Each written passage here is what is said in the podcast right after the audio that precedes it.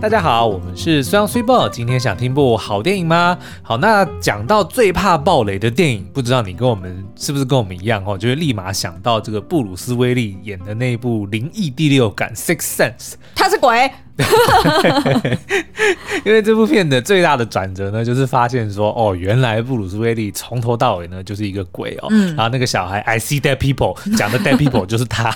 对对对。对，那所以呢，我们也觉得呢，这个呃，虽然也不能说这部电影在。爆了雷之后呢，就不好看了。我觉得倒不至于啦。嗯、可是的确呢，这个爆雷之后呢，的确很难再让观众说哦，再看一次的时候有那样子的惊喜哦。其实就是俗称的破梗。对，所以也就更不用提说哦，续作的这个推出了。所以也难怪这个十几二十年过去了，我们一直都没有听到这个《Sixth Sense》要拍续集或者说相关作品的消息哦。嗯、的确就是，如果布鲁斯威利都已经是鬼，这个梗都破了，那还有什么能拍呢？但是呢，我们今天要介绍一部呢，是同样。还蛮怕被爆雷的，嗯、但是呢，他就不信邪，爆了雷之后呢，他还是在十三年之后推出了续集。我一开始以为啊，这个梗都破了，还会有什么好玩的？还会有什么好看的？而且我一开始还以为说，那他一定会找另外一个女主角来演，嗯、因为毕竟女主角已经长大了嘛。结果没想到他还找同一个人来演。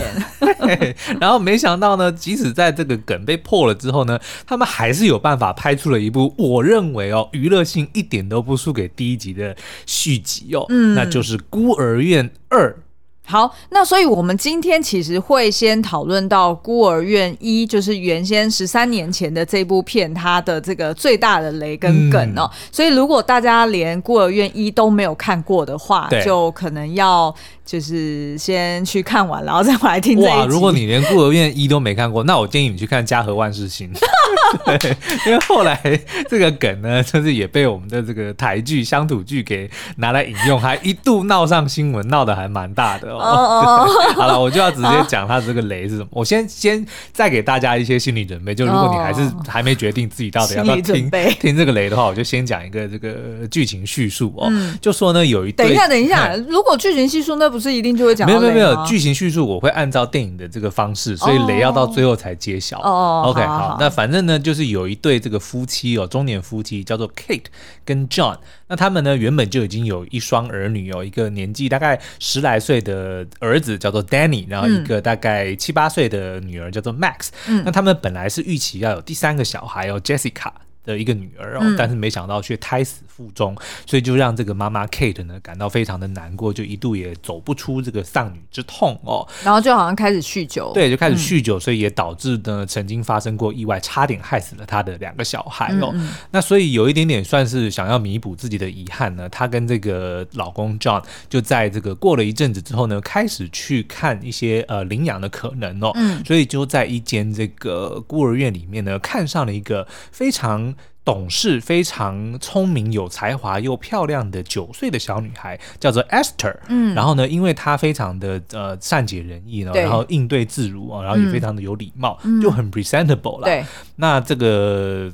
这一对。夫妻呢，看上了这个 Esther 之后呢，就当天就把她领养回家了哦。那一开始呢，回来哎，也都相处的蛮愉快的哦，因为这个 Esther 的确是呃有很多的意外的惊喜，比如说她的这个很有礼貌啊，嗯、然后她也呃非常的用心，就比如说对对这个妹妹尤其特别用心，因为她这个妹妹是天生的听障嘛，嗯、所以她还特别学了这个手语哦，所以就一度让这个家庭觉得哎，好像又呃可以回到以前那样子幸福快乐的日子哦。但是没想到呢，却越来越多诡异的事情发生了，嗯、而且这个 Esther 呢，有很多很奇怪的行为，而且呢，不幸的事情好像常常都会围绕在他的身边发生哦。嗯，那这个母亲后来也想到说，的确当时当时的这个呃孤儿院长就曾经提醒过或者说警告过这些啊、呃、这个这对夫妻说，哦，不幸的事情的确常常发生在 Esther 身边哦，嗯、你们自己要留意一下。嗯，那结果随着越来越多诡异的事情发生的时候后呢，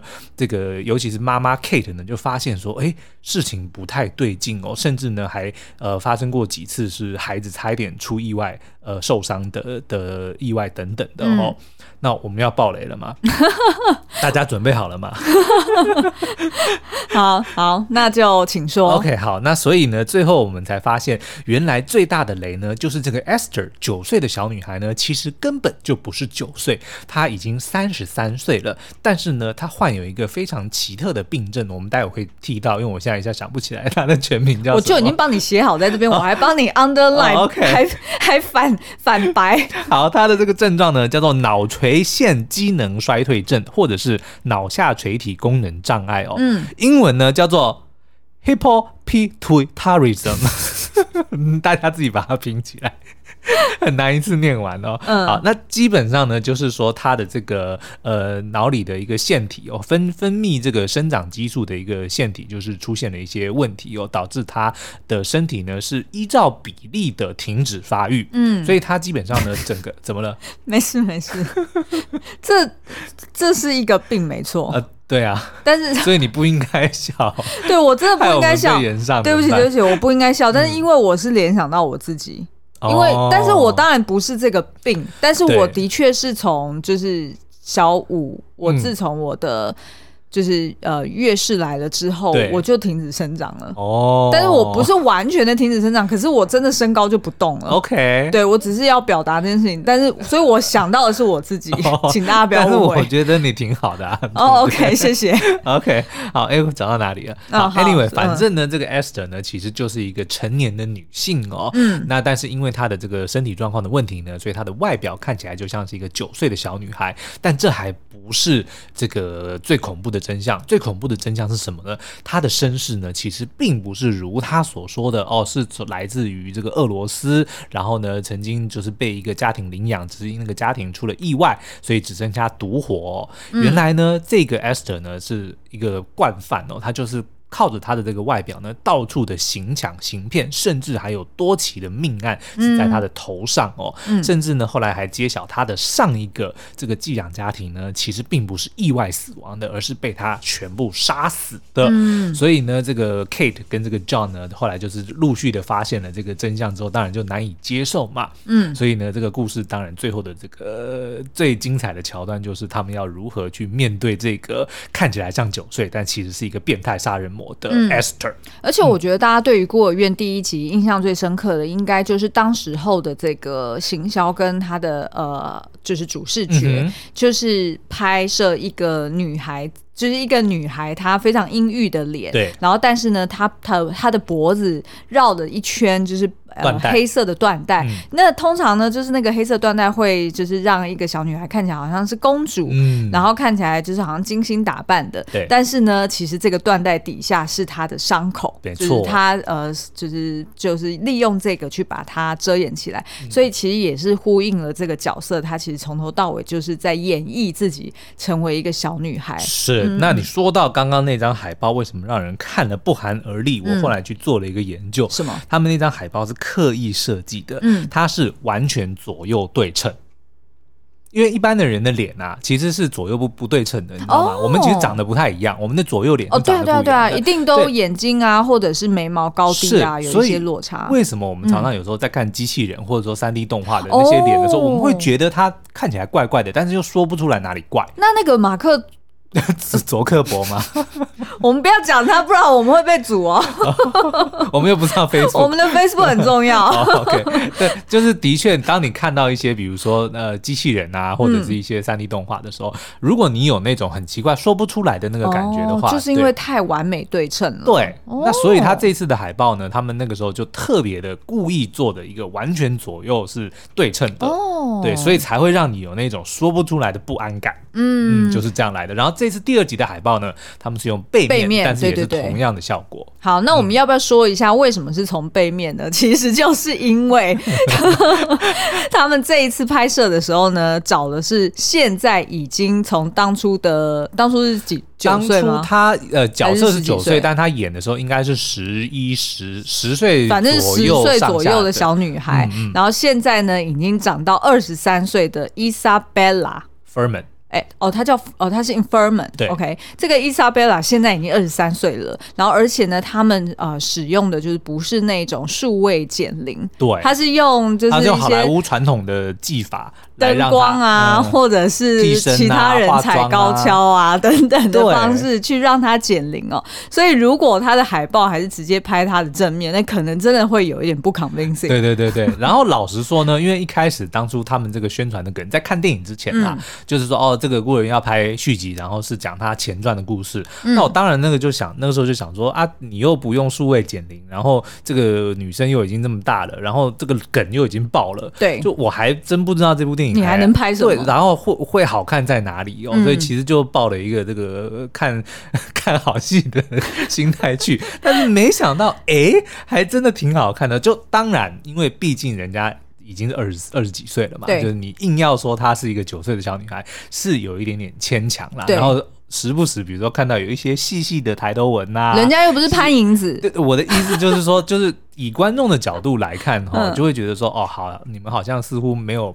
就为了有点好，是不是为了拍而拍？嗯，但是在。看到它的剧情的大翻转的时候，我们我就真的是拍案叫绝，说亏你们想得出来，实在是太妙了。然后重点是，当你看完这部前传之后呢，因为我们回来之后又再把这个第一集再看了一遍哦，对，就会发现哇，他看了前传之后呢，你的这个原作。变得更好看了，对，而且它里面有很多的伏笔哦，嗯、是后来就就有点我们我叫它逆伏笔，对，因为它是前传，但它是后拍的概念哦，嗯嗯、所以它在里面在前传里面埋了很多的伏笔哦，就是。根据他原作里面所延伸出来的，他把它放进去，对，比如说他的画画的天分啊，啊。或者比如说他的一些行为举止啊，嗯，就让我们会觉得说，哦，原来在本传里面，他这个由一个小女孩演小女孩，她所呈现出来的那种自然啊，嗯、或者是那种很很娴熟的这个演技，可是反而在。前传里面呢，我们看到有点生硬，对，但是就很合理，因为如果是时间序的话，是前传先发生，是的，所以他那个时候其实刚刚开始，就是第一次做这种，就是扮演小女孩，然后要去寄养，呃，就是去家庭里面去骗，倒不是，倒不是第一次，但是他的确没有后来那么娴熟嘛，对，因为尤其是在前传里面呢，他遇到一个超强的对手。好哦，那先在这边暂停一下，我们要先进个暴雷警告，因为接下来就会讨论到这个呃。第二集也就是前传的剧情，对，所然后我们也认为呢，就是因为它有许多的逆伏笔，嗯，所以呢，前传的这个雷也很重要。是，那所以如果大家想要保留观影的乐趣的话，可能就先在这边暂停一下。对，反正呢，我跟你讲啦，如果你看了当初看了这个第一集，觉得很喜欢的话呢，我认为第二集呢，你会让你非常的惊喜。嗯，对。好，那我们接下来就来。盘点一下刚刚苏央讲的这个前传的逆伏笔到底有哪几项哦？嗯、就是包含呢，就是第一个就是他更加精进。然后第二个呢，就是哎，这个父母的伏笔也是有的哦，就是性别颠倒。对。然后第三个呢，还有钢琴的才艺，嗯、这个也是起来有字哦。然后第四个呢，就是我们在原作中有看到，呃，这个就是 Esther 她诱惑他的寄养家庭的爸爸，内幕其实蛮惊悚的。对对对。然后呢，在前传里面，他居然是真心爱上他的爸爸，嗯、所以呢，这边呃，待会徐央也会详解这个剧情哦。好，那我们是不是先休息一下，待会回来？好，那刚刚提到，其实第一集的最后呢，已经揭露了这整个电影里面最大的雷哦，就是 Esther 呢，其实是一个成年的女人哦，并不是她外表所呈现的这个九岁的小女孩。所以这一次的这个前传呢，就不浪费时间，直接一开始呢，就把她拉回了当当初她逃离的那个爱沙尼亚的精神病院里面哦，嗯、然后让我们看到哦，她是如何的有心机，然后如何的凶残哦，然后是逃出了这个精神病院，然后接着呢就辗转来到了美国。嗯，那其实，在第一集的时候，很多人就有呃诟病最大的这个这个漏洞，就是说它的设定如果是从爱沙尼亚，那它是怎么来到美国的？国就是并没有解。解答这个，然后就就很多人说是很不合理的嘛。哦、那但是呢，这一次的这个前传呢就用利用这个作为发想哦，嗯、所以呢，就是当这个 Esther 她逃离了精神病院之后，她就知道说她哦，她可能不能够在这个国家继续待下去了，所以她就开始上网去搜寻美国失踪的小女孩，然后她就找到了一个，聪明哦，对，她就找到了一个叫做 Esther 的女孩哦，大概四年前失踪，她就觉得哎，跟她长得其实有一点点像哦，所以可能呢，呃，如果再加个四年上去，就是她的外表的那个差异应该是不是很大的，嗯，所以呢，她就假冒了这个 Esther 的这个身份，然后主动向警方投案，说他是美国来的，就是被人家绑架，然后送到这边被卖到这里来的等等的。嗯、所以呢，当地的这个警方就去联络了这个美国的呃他的亲生就是失踪的那个孩子。真正的 Esther 的亲生爸妈，对，然后他的那个妈妈呢，就来到了这个爱沙尼亚，然后呢，嗯、也在看到 Esther 的那个当下，就认为说她就是失踪的那个小女孩，嗯、然后就把她接回家，然后呢，一开始就是哦，皆大欢喜，大家就是呃团圆啊，团圆，然后就是在这个彼此拥抱啊，然后就是叙述说啊，那你这段时间分开的时候过得怎么样啊？对，嗯、那可是呢，在这个过程，其实我一开始我其实是不满意的，因为刚刚你有什么好不满意？没有没有没有，因为我其实很喜欢第一集，所以我刚刚前面讲到了，你外表老实说没有那么的 convincing，没有那么的 convincing，然后你雷又又梗又已经破了，对对不对？那你现在现在是把观众当笨蛋嘛，对不对啊？你就这样子一个一个。一个小女孩，然后就想要骗所有的人说啊，我就是当年被绑架的那个。嗯、然后哎，家人们也都信了哦，就觉得、嗯、啊，这是在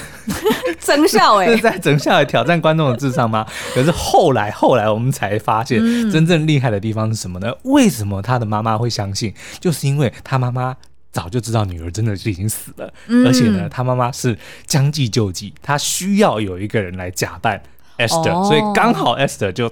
掉入了这个陷阱哦，嗯，因为原来真正发生了什么事情呢？在四年前呢，就是这个新的妈妈，她叫呃，这不是新的妈妈啦，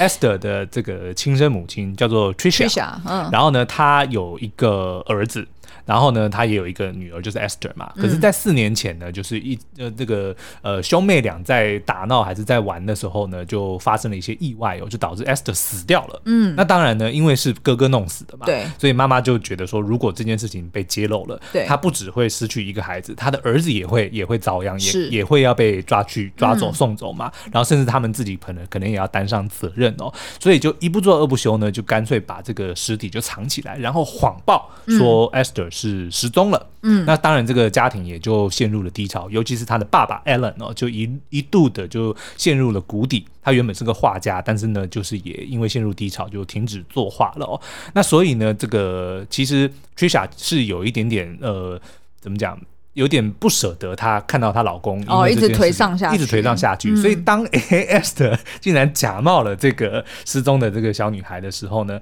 那个 Trisha 就觉得，哎，那何不如最好了，对不对？就就把这个小女孩接回来，塞给她。老公说：“你看，我们的女儿被找回来了。”他还真大胆呢，他都不会想说啊，这女儿来历不明，然后也不知道是什么什么什么动机，对怎么敢就把她接回家？但是呢，他一开始接回家，可能当然没有想到说 Esther 其实是个变态杀人魔嘛。可是随着他越来越发现说，他其实就是他发现 Esther 的秘密之后，嗯、就是 Esther 也要隐瞒自己的身份，是是然后也想要就是。假冒成为 Esther，嗯，那个他妈妈当然就握了这个把柄嘛。你现在是有求于我，对，对不对？因为如果踢爆了，你反而是最最遭殃的啊，嗯，对不对？所以呢，他就反过来去要挟，然后去操控 Esther。哦，我觉得就这个是整部电影里面最令人惊艳的地方，嗯，就他整个来一个大反转，嗯，然后反而妈妈变成最大的反派，嗯，而且从头到尾他都知道这件事情。哦，也就是说呢，我们一直以来，比如说在原作里面，或者说在这个影集的前半，看到我们的这个 Esther 都是呃一。一切都是如他的所愿，他想要骗就骗，嗯、想要杀就杀。对，哎，此时遇到一个妈妈，完全被被吃的死死的，然后还要、嗯、我叫你穿可爱就可爱，我叫你弹钢琴就弹钢琴，我叫你画画你就画画，哦、然后他就就他也不能怎么样嘛，所以他们两个的互动，我觉得那一段其实还蛮好笑的。而且我觉得这样子好像某种程度有点影射那种就是很有控制欲的妈妈，就是去去控制自己的女儿的手法，就是可以用这样子，就是先知道女儿的秘密，然后就用。用这个来控制，对，其实是有一点啦。嗯、那但是呢，也因为这个妈妈实在很厉害哦。讲、嗯、到妈妈饰演她的演员呢，叫做 Julia Stiles。嗯，可是可能年轻一点的观众大概不太有印象哦。但是如果像我们这一代的呢，她我印象最深的，她演的作品是什么？就是对面的恶女看过来。嗯，呃，Ten Things I Hate About You。对，就是跟那个 Jo 呃，就是希斯莱杰对诺兰的 Joker。对，演对手戏的那一部是那部戏非常好看，它也是改编自那个莎士比亚的《驯悍记》的。对，那他其实当时还蛮红的，但是后来好像作品就变得比较少了。对，所以这次看到他回归呢，其实我是非常的惊喜啦。然后呢，因为他那个时候我们刚见到他的时候就是一个少女嘛，十几岁的少女，嗯、现在哎已经演妈妈了。然后呢，他的那个很近哦，不是盖的，我觉得他他他很有那个呃 Tony Collette，就是演那个素苑。哦，的那个女主角的、哦、的那个潜力，就她如果继续再朝那个方向，哦、就是你，因为他们的脸都比较严肃的时候，其实很凶哦，比较锐利一点。对，他们的表情，嗯、就是他们的五官其实长得是比较凶的。对，所以他如果不讲话，或者说是在耍狠的时候，你是觉得很恐怖的，你知道吗？所以我我还蛮看好，哎、欸，如果这一次孤儿院让他就是口碑不错的话呢，嗯、希望日后能够让他。成为这个惊悚片的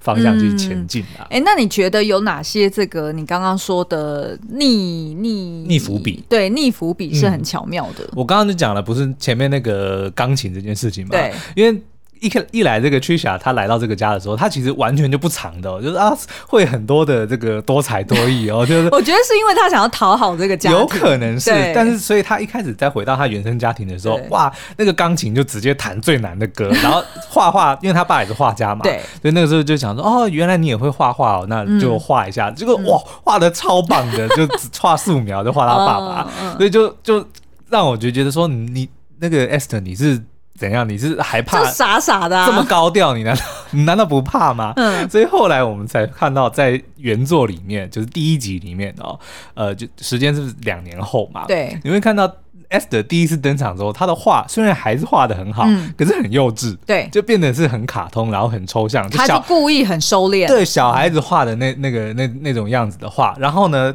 家里也有一台钢琴，因为他那个后来的第二任妈妈就是一个音乐家嘛，嗯，然后呢，他也就装作不会弹，嗯，然后还要叫他妈妈从从头开始教他，嗯，我觉得这其实就是一个很很聪明的点，就他学会了，他在前作里面，因为他光芒锋芒太露，对，所以就很容易会被盯上，很容易让人家起疑，所以他到后面。原作的时候呢，他就干脆耍笨装笨，我这个也不会，那个也不会。对对对，我觉得就是一个很好的。所以等于是说，他经历了这个前传的这一段历程，就是帮助他精进他的这个就是能力，演对演技，然后也知道说，哎、欸，他下一次要在就是假装是别人女儿的时候，他要小心注意哪些事项。嗯、那我觉得还有另外一点蛮巧妙的，就是呃，大家还记得在这个原作里面呢，其实是。母亲哦、呃，就是妈妈这个角色，她曾经丧女，对，然后呃，爸爸呢，其实是在旁边作为一个安慰或者是一个支柱，嗯，但是来到了前传之后，哎，刚好就是性别颠倒，对，刚好是这个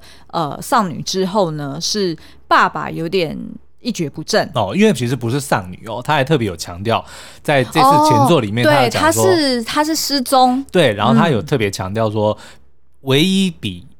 孩子死掉更让人难过的就是孩子失踪，所以他的爸爸就是因为认为是孩子失踪嘛，哦、对，所以反而为什么妈妈好像 OK？因为他妈妈知道他他女儿其实已经死了。哦，对，对不对？对对对，没错，嗯、因为是只有妈妈才知道真相，嗯、然后爸爸是以为失踪，所以还保有希望，才会这么的颓丧。嗯、那所以那时候，呃，就是这时候的这个妈妈反而是，就是 Trisha，她反而是比较坚定，想要去守护她的儿子的，所以等于是刚好跟这个就是第一集。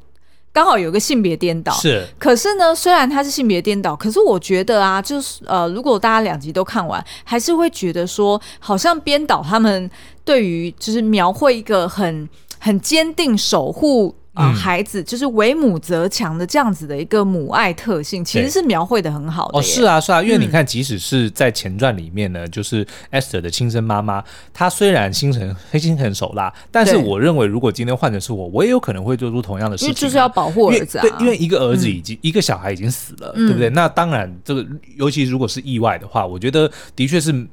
我会认为没有必要还要再赔上第二个儿子，嗯，对，对。我也有可能会选择做同样的事情，嗯、但是呢，我应该不会瞒着我的另一半，嗯，就我应该会，因为因为就像我们刚刚讲的，如果你让另外一半不知道真相，他其实会一直想说我是，是。我的孩子失踪了，那个其实真的是煎熬，然后他还会想说我要再一直找。对，不对？我觉得我还要，我是不是还能再做什么？对，所以当他自己如果想要放轻松过自己的人生的时候，他还会有罪恶感，因为他会觉得说，搞不好我的女儿是在哪里还在受苦。对，所以我觉得这也就合理化了为什么这个 Trisha 他会。呃，铤而走险，想要把这个假的 Esther 家接回来家里哦，嗯、就是因为她应该是没办法再放任她看她老公这样子沉沦，她真的会觉得会很不舍，很、嗯、对啊，所以她才才这么做啦。对对对。那另外还有一个，我觉得是在前作里面埋下的逆伏笔哦，嗯、就是在原作里面呢，真正就是当他的这个爸爸。被色诱，然后就是 John 这个角色对拒绝之后呢，嗯、他曾经其实一度是在这个 Esther 的房间里面，因为 Esther 不是爱画画嘛，对，发现了其实 Esther 的画中有画，嗯，怎么说呢？就是 Esther 她有一个很特殊的这个技能哦，就是她的画，呃，她用一种特殊的颜料，是要用一种就是荧光，应该是对那种特殊的，啊、我忘记那个叫什么什么紫外线吗？还是什么？反正就是另外一种，就是在黑暗中还是看得到那个画作会发亮。对，就是常常看那个警察在办案的时候，拿着一个像灯管的东西去照的，嗯、然后就照出指纹啊、血迹等等的那个东西哦。嗯、所以他就用了那个颜料哦，在他的画作里面藏了非常多令人不敢直视的画面，比如说都是一些很这个呃，就是上吊的人、上吊的人啊，然后很血腥的画面啊，然后但是还有两幅是非常大的呃性爱的场景，嗯，就是。成年的男女的性性爱的的场景哦，嗯、那反正呢，就是这个揭露，其实在原作里面是非常惊悚的，就让这个爸爸，然后跟观众跟着爸爸的这个眼光看到说啊，原来这个。这个 Esther 有这么多、嗯、这么恐怖的秘密哦，嗯、那但是这一次在前传里面呢，我们就看到原来他这个隐藏画就是跟他的这个 Esther 的亲生爸爸、嗯、叫做 Alan 去学来的，嗯，然后也在这个过程之中，就是两个人在呃互相画画的这个过程之中呢，就让 Esther 呢慢慢真心的去爱上了他的这个养父这个 Alan 哦，嗯，然后呢，我们也看到他的这个。呃，在原作里面看不到，比较看不到 Esther 比较柔软的那一面。比如说呢，他就真的会有那种哦爱慕的那种感觉，哦嗯、对，然后呢也会呃有那个嫉妒。就比如说看他们夫妻在、哦、在亲密的亲密的时候呢，他就很不爽嘛。哦、对，那但是呢，他我觉得印象最深的是，他曾经有一度。那个 Esther 是可以逃走的，因为他发现不妙，就是那个妈妈实在 是大魔王，惹不起，所以他一度要逃走哦。那但是他准备要逃走的时候，他就回头看了一下，他爸爸正在画室作画。他看着他爸爸的那个侧脸，他突然那个表情就变了，就变得很温柔，然后很不舍得。所以呢，最后又回到了他的房间，就就放弃了逃走。哦，对，我觉得他可这个可能有有几个说法啦。一个当然也许就是他真的是呃爱上了这个这个男人，这个 Allen，然后他。他可能想要看有没有这个机会可以反过来把这个妈妈除掉，嗯，但是我觉得另外有一个隐藏的是，他也知道说这个妈妈心狠手辣，哦，对不对？如果今天这件事情就是女儿死掉的事情，呃，不要扛了，嗯，那难保。女儿不会为了保护儿子而对老公做出什么事情啊？你说妈妈可能会为了要保护儿子，对，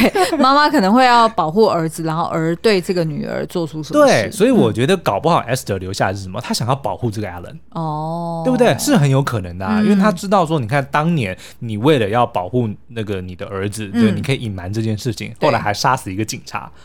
对啊，那如果这整件事情被康了，很有可能他会。把她老公也干掉，为了要 是有可能啊，因为儿就是他只剩下一个儿子。对对，所以我觉得 Esther 可能是真心的想要留下来，因为到了最后呢，他的这个 Alan 呢，其实并不是被 Esther 给害死的，而是他们在屋顶上就是扭打的当下，然后 Alan 看见了他的那个因为牙齿掉下来，对对对，然后就突然很惊恐，然后我认为是失足掉下去，因为 Esther 那个时候还有就是大叫 Alan 要想要拉他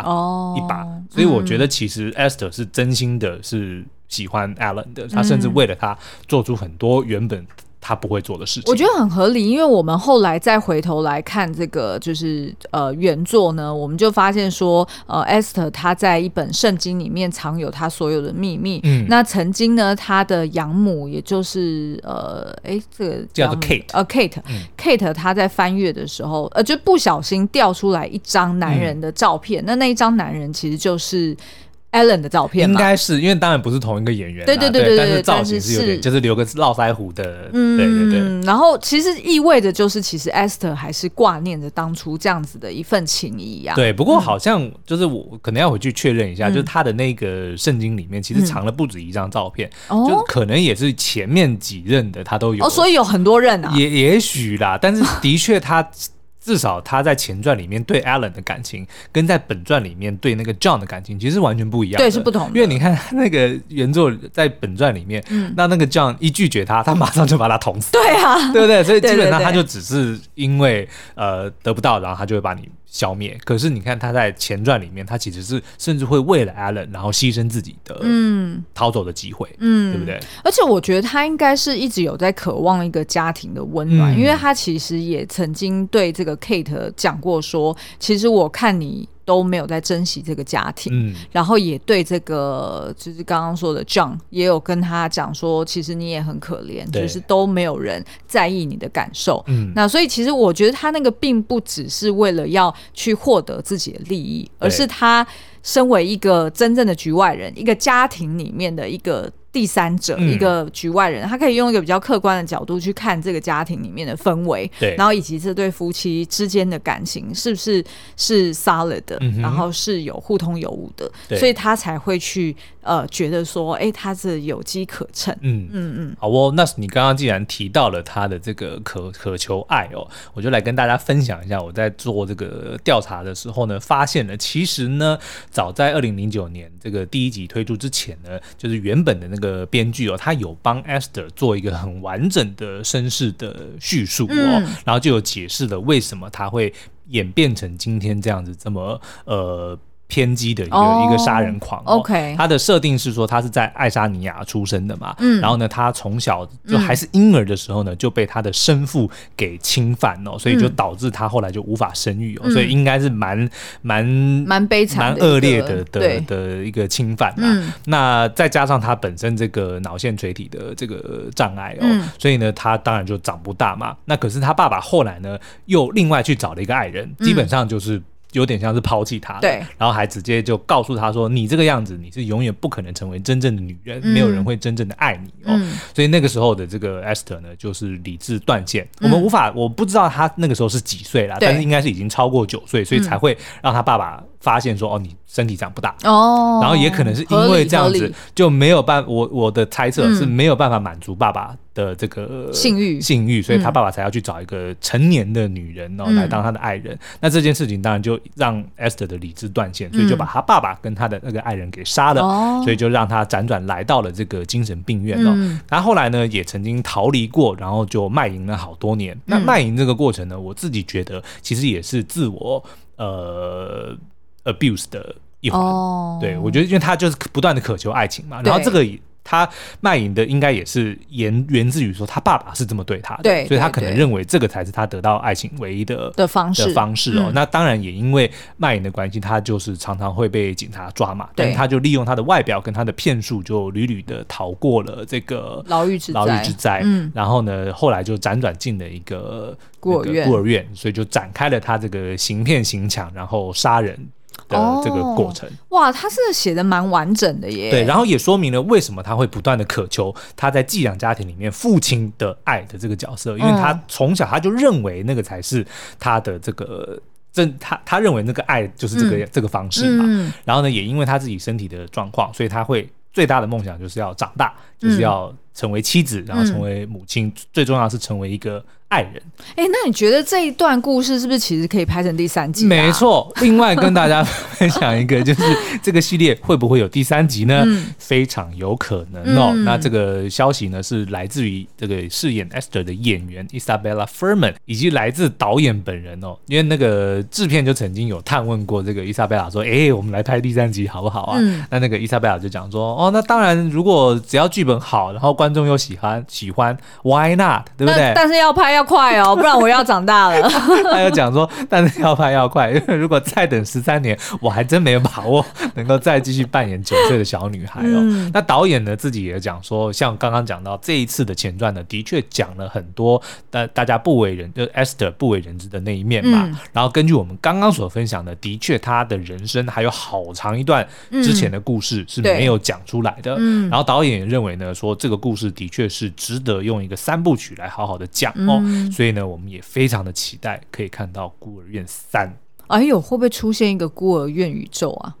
宇宙我觉得不太容易啦。譬如说，他身边也有其他的，呃，就是在呃那个同样的那个萨恩精神病院里面，可能也有其他，呃，可能 maybe 不是不老症，maybe 有的是其他，那叫什么早衰症吗？还是什么？就是可能 maybe 外表是老人，对，就是有点像那个。呃呃，班杰明的奇幻旅程，哎，对对对，类似像那样子的的设定，对，就等于是说刚好跟他是颠倒的，嗯，对，我觉得这样子可能会就是可以增加更多的角色。OK，嗯，好哦，那所以我们也很期待。好哦，你是觉得这 idea 很烂，对不对？我觉得有点敷衍。好了，所以以上就是我们对于《孤儿院二》的这个分享哦。然后呢，嗯、再次强调，只要你喜欢第一集，我们觉得你就不会对第二集感到失望，而且还会觉得很感到惊喜哦。嗯、那所以也欢迎大家在 Apple Podcast 底下五星留言，告诉我们你对这部电影的看法。那或者是想要听我们解析什么其他的作品哦，也都欢迎留言。可以留言一些，就是譬如说，其他也就是被被爆雷之后。就、嗯、就失去价值的 作品，作品吗？斗争俱乐部，哎、欸，可是因为斗争俱乐部里面，嗯，就我觉得像这一类型的作品啊，就是被暴雷之后，你会以为就不需要再去看，或者是就会觉得，嗯、呃，它好像就没有惊喜的作品。可是其实像这种作品，它有。二刷跟三刷的一个价值，对，因为呢，当你知道雷之后，你再重新看，嗯，你就会用不同的角度去想说，当你已经知道后面的结局，对，然后你再看前面铺成的假的那个，就是伪装出来的模样，uh uh. 其实别有一番风味，哎，是没错啦。但是我觉得《斗争俱乐部》呢，其实一点都不用担心，为什么？我只要告诉你，布莱德比特三十岁裸体。就够了，对不对？再怎么暴雷我也无所谓，啊而且不止他裸体啊。好了，那今天节目就到这边喽，我们下次再见，拜拜。